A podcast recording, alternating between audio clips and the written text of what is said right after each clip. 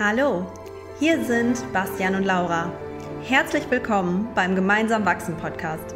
Bastian Wittig spricht über Ayurveda, persönliche Weiterentwicklung und Yoga. Viel Spaß mit der nächsten Folge. Wie schön, dass du heute wieder dabei bist bei dieser ja eigentlich dritten Folge unserer kleinen Reihe. Wir haben über die Auswirkungen der Konstitution auf den Geist gesprochen und in der vorletzten Folge haben wir schon über die Vata-Konstitution gesprochen, in der letzten Folge über die Pitta-Konstitution und dreimal darfst du raten, über welche Konstitution wir heute sprechen. es geht um die Kapha-Konstitution.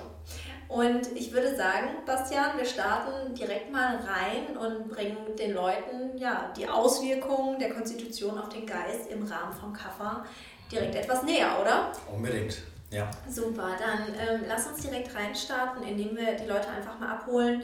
Was sind denn die Tendenzen von einer Kafferkonstitution im Hinblick auf die Potenziale, die eine Kafferkonstitution gerne ausleben darf? Mhm. Ja, können das auch wieder mit den Elementen natürlich so bildhaft in uns vorstellen. Und während Vata so dieser Wind ist, der durch die Bäume fegt und Pitta das Feuer, was da lodert, ist Kapha natürlich der Fels in der Brandung, der so ganz stabil da ist. Und tatsächlich ist es auch so im Geist, also diese Kraft, diese Dosha-Kraft von Kapha, die auch jeder Mensch in, in sich trägt, die kann sich eben auch gerade bei Kapha-Konstitutionen oder Kaffermischkonstellationen auch auf den Geist dadurch äußern, dass sie eben sehr gleichmäßig sind in ihrem, ja auch in ihrem emotionalen Befinden. Also es ist tatsächlich so, dass eine Kafferkonstruktion selbst bei starken Krisen oder auch Verlusten, wie sagt man? Verlusten. Verlusten. Alles gut. Irgendwas, irgendwas war komisch. äh, da so eine gleichmäßige innere Ader hat. Ähm, auch aber was vielleicht freudevolle Sachen angeht. Also die, du kannst von einem Kaffermenschen nicht erwarten, wenn jetzt was ganz Tolles passiert ist und du nach Hause kommst und das erzählst, dass sie von, von der Couch springen und da in Luftsprünge machen. Ja, die sagen dann eher dreimal, hey super, cool, hast du toll gemacht und dann war es das auch.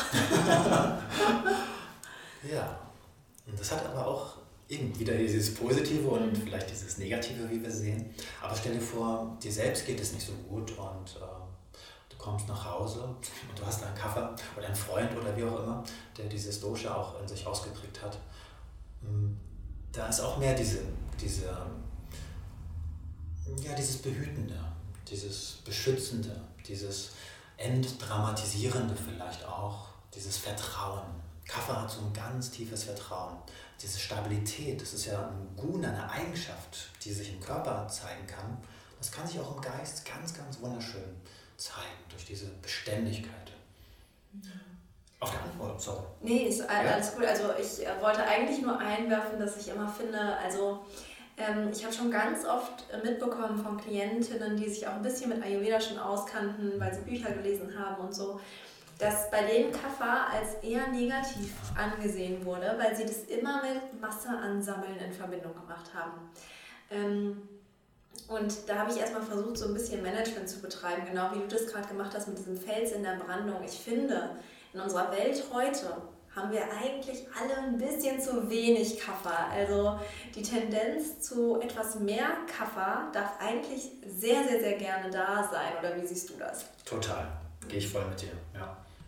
Also wir leben in so einer Vata-Pitta-Gesellschaft, ne? diese permanente Bewegung, Leichtigkeit, diese ständige Veränderung, das sind alles Vata und jetzt eben auch Pitta-Eigenschaften. Und deswegen sind die meisten Erkrankungen, mit denen wir zu tun haben, ja auch Vata-Pitta-Erkrankungen. Mhm. Aber trotzdem interessanterweise ist das Kapha trotzdem noch so ein bisschen negativ in unserer Gesellschaft behaftet durch mhm. diese Fülle-Problematik. Ne? Aber das sind die wenigsten Probleme letztendlich. Ne? Die sind auch nicht so dramatisch wie die Vata-Pitta-Geschichten. Und vor allem hat Kapha so eine wertvolle Kraft im Geist, wie, wie du sagst, die wir uns, ja, von dem wir uns allen wieder mehr anschaffen können sozusagen. Ja. Ne? Auf jeden Fall. Dann lass uns noch mal weitermachen mit diesen positiven Aspekten Unbedingt. von Kaffer. Ich finde, das können wir jetzt hier noch mal ein bisschen mehr ja. rauskitzeln. Okay, okay, okay. Wir machen jetzt Kaffer mal richtig. Ja. Also Kaffer hat auch so eine tiefe Grundzufriedenheit. Also Kaffer hat, also das ist das Schöne, die, die sind zufrieden. Die brauchen nicht viel Veränderung, wie das ein Pittermensch vielleicht die ganze Zeit braucht. Oder die brauchen auch nicht ja, diese, diese permanente ähm, Leichtigkeit oder lassen sich auch nicht so schnell aus der Bahn werfen, die haben mehr diese Grundzufriedenheit. Und auch so eine, so eine Gleich, so ein Gleichmut. Also wenn, wie gesagt, wenn was Starkes passiert, also was Schlimmes passiert, die sind innerlich stabil. Wie, wie schön wäre das, oder? Wenn, wenn du am Tag in deinem Leben dich nicht von jedem Kleinigkeit so aus der Bahn werfen lässt. Und das hat Kaffer ganz, ganz, ganz stark.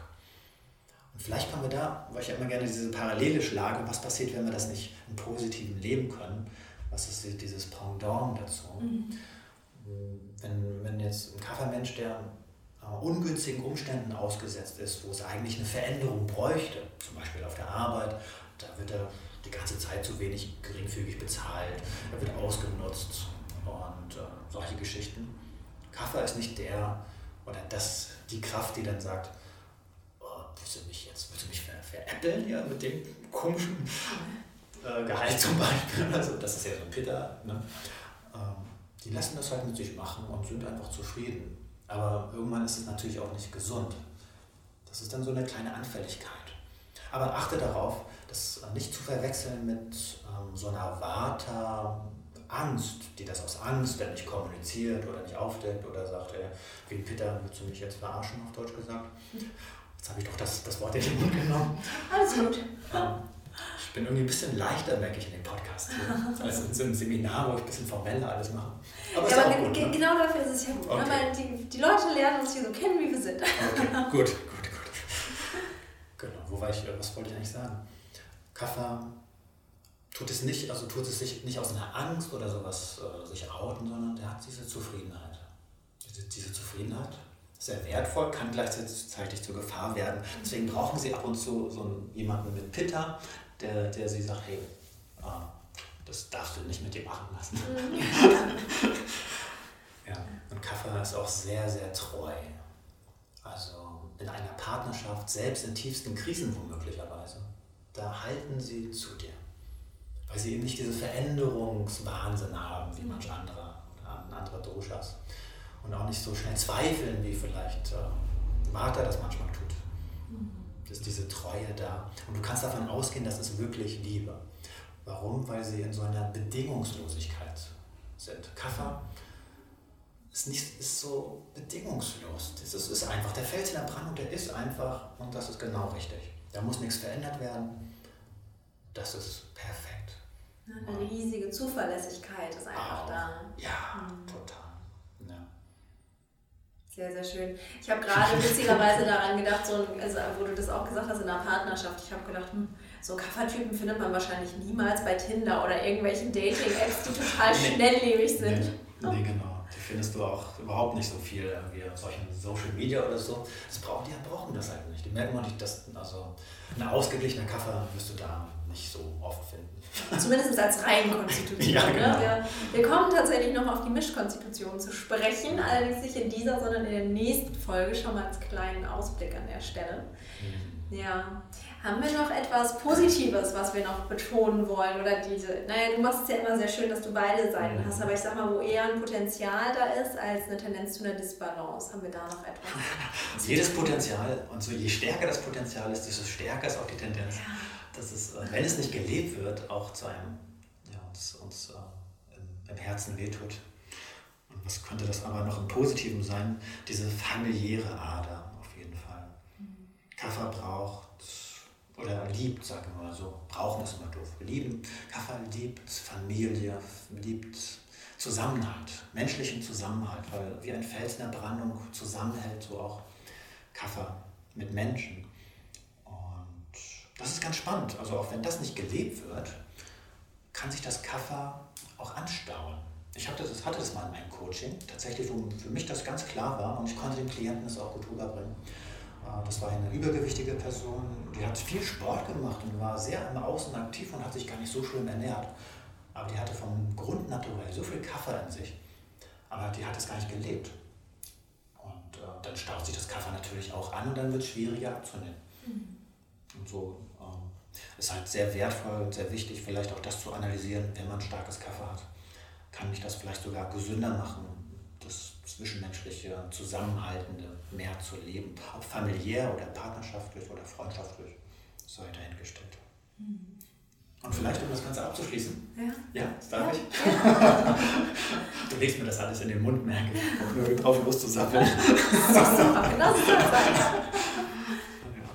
ähm, Wir hatten ja in den letzten beiden Folgen so diesen kleinen Leitspruch, Vata denkt, so wie ich denke, denkt vielleicht kein anderer. Und Pitta, wie kann man nur so denken? So, denkt Kaffer, warum denken die alle so viel? Schön. Oder andere machen sich viel zu viel Gedanken. Mhm. Kaffer braucht das gar nicht so. Die sind so mehr mit dieser Erde zufrieden, diese ganze Luft und Feuer. Unruhe, das braucht es vielleicht gar nicht. Das ist auch wieder eine Stärke, kann auch eben eine Anfälligkeit sein. Dann lass uns jetzt nochmal einen ja, stärkeren Blick auf die Disbalancen quasi werfen. Also was sind denn so, ich sag mal, krassere negative Auffälligkeiten, zu denen Kaffer so ein mhm. bisschen tendiert. Ah, okay, da habe ich noch gar nicht so viel gesagt. Ne? Mhm. Ab und zu ein bisschen ist es reingeflossen. Ähm, zum einen kann es auch diese, diese Unflexibilität sein. Sie sind sehr beständig, aber es macht sie auch vielleicht unflexibel. Kommt da vielleicht der Freund oder die Freundin und wünscht sich eine Veränderung in der Hinsicht? Nein, brauche ich doch gar nicht. Wir sind noch zufrieden, oder? Also ein Kaffer zieht nicht so super gerne in eine andere Stadt zum Beispiel. Zum Beispiel. Ja, du kennst offensichtlich jemanden. Hm. Ja, okay. ähm, vielleicht sind sie auch dadurch, dass sie ja, innerlich so beständig sind, auch nicht so, so leidenschaftlich, wie man das sich vielleicht, äh, von, wie das bei anderen Konstitutionen der Fall ist. Aber denke daran, dass äh, natürlich wieder diese Stärke, diese Beständigkeit dahinter. Erwarte aber keine, keine emotionalen Aus, wie sagt man so, äh, große Öffnungen von jemandem, der sehr viel Kaffee hat. Das will auch gar nicht zu dem passen. Ne? Aber leidenschaftslos, ja, das ist durchaus, das muss man auch mit umgehen vielleicht. Ne? Ja, es kann sein, dass sie auch so in der Sicht verschlossen sind, sich auch nicht so öffnen können und wollen. Und manchmal kann es auch sein, dass sie so, aufgrund, dass sie nun mal das Erdelement sehr stark in sich haben, auch eher so ein bisschen materieller orientiert sind. Also diese Zufriedenheit, die ist natürlich auch mehr da, wenn das Haus da ist, mhm. wenn das Auto da ist, wenn ja, alles so auf einer materiellen Ebene gut aufgestellt ist. Ja, das kann natürlich auch eine Falle sein, das zusammenbricht, dann kann auch Kaffee eine ganz starke Krise kommen. Mhm. Das ist hier bei Kaffee eine große Anfälligkeit. So brauchen wir letztendlich alle drei Doshas und jeder Mensch hat alle drei Doshas und ich denke, jeder erkennt sich auch hier und da wieder. Es ist ganz spannend zu hinterleuchten, was, wo drückt der Schuh, aber was ist auch diese Kraft, diese Positive dahinter. Das soll so die Grundmessage für mich zumindest heute hier sein. Auf jeden Fall. Und ich finde auch ganz wichtig, wenn du dir die drei Folgen anhörst, dass du bei dir auch mal genauer hinschaust und es vielleicht als Inspiration nimmst, danach zu suchen, wo du dich vielleicht mehr findest, wo du dich ein bisschen weniger findest und Vielleicht dann auch nach Strategien zu suchen, wenn du sagst, hm, okay, vielleicht brauche ich ein bisschen mehr Erdelement. Aber das kannst du ja in deinem Alltag auch mehr integrieren durch spezielle, ne, durch dein Lebensstil, durch deine Ernährung. Ne, und wie gleichst du das dann zum Beispiel aus, wenn dir das in deiner Konstitution einfach ein bisschen fehlt? Mhm. Auch da gibt es natürlich ganz, ganz viele Möglichkeiten. Und ich denke, ja, das sind vielleicht so die Inspirationen, die wir heute mitgeben wollen. Bastian, hast du noch was zu ergänzen oder findest ja. du, das ist jetzt? Ja, es ist auf jeden Fall schon rund. Und wir können das so auch lassen. Ich habe nur noch einen, einen Gedanken, der sehr häufig in den Seminaren gefragt wird oder der da auftaucht zumindest. Mhm. Und ich habe das Gefühl, da so ein bisschen Kleid reinzubringen zu dürfen. Äh, nämlich zum Beispiel, dass wir sagen, oh, ich bin körperlich Vata Pitta und ach, im Geist habe ich eigentlich eine Kapha. Und dann, bin ich doch ja, so vielleicht eine ausgeglichene Konstitution. Allerdings ist es nicht so das ayurvedische Denken, also wenn wir wirklich eine Konstitution sind, dann ist es vor allem eben diese, machen wir das schon mehr am körperlichen fest tatsächlich. Und wissen aber auch, dass diese Kräfte der Doshas, die sich körperlich zeigen, auch geistig aktiv sein sind oder sogar sein müssen, um gesund zu sein. Und sobald wir ein Dosha nicht geistig mit diesen Eigenschaften auch leben, sich das auch eben anstaut. Und äh, genau, das ist eigentlich nochmal kurz die Zusammenfassung davon. Ne? Spannend. Und ja. auch zu hinterleuchten und offen zu sein, das erlebe ich auch an mir immer wieder, wo ich, wo ich denke, ach, eigentlich kenne ich mich doch schon ganz gut. Ja. Und ich immer wieder neu entdecke, boah, das, das wusste ich jetzt nicht. Aber ich weiß, okay, das, das ist eigentlich Teil meiner Konstitution, den ich vorher noch nicht erkannt und noch nicht zugelassen habe. Mhm. Und dafür offen zu sein. Ähm, so bin ich letztendlich auch zum Ayurveda gekommen. Ähm, früher tatsächlich war ich ähm, eher so ein verschlossener Mensch und sehr ruhig und andere hätten mich tatsächlich mehr so als einen Kaffermenschen eingeschätzt, so vom Außen. Ne? Mhm.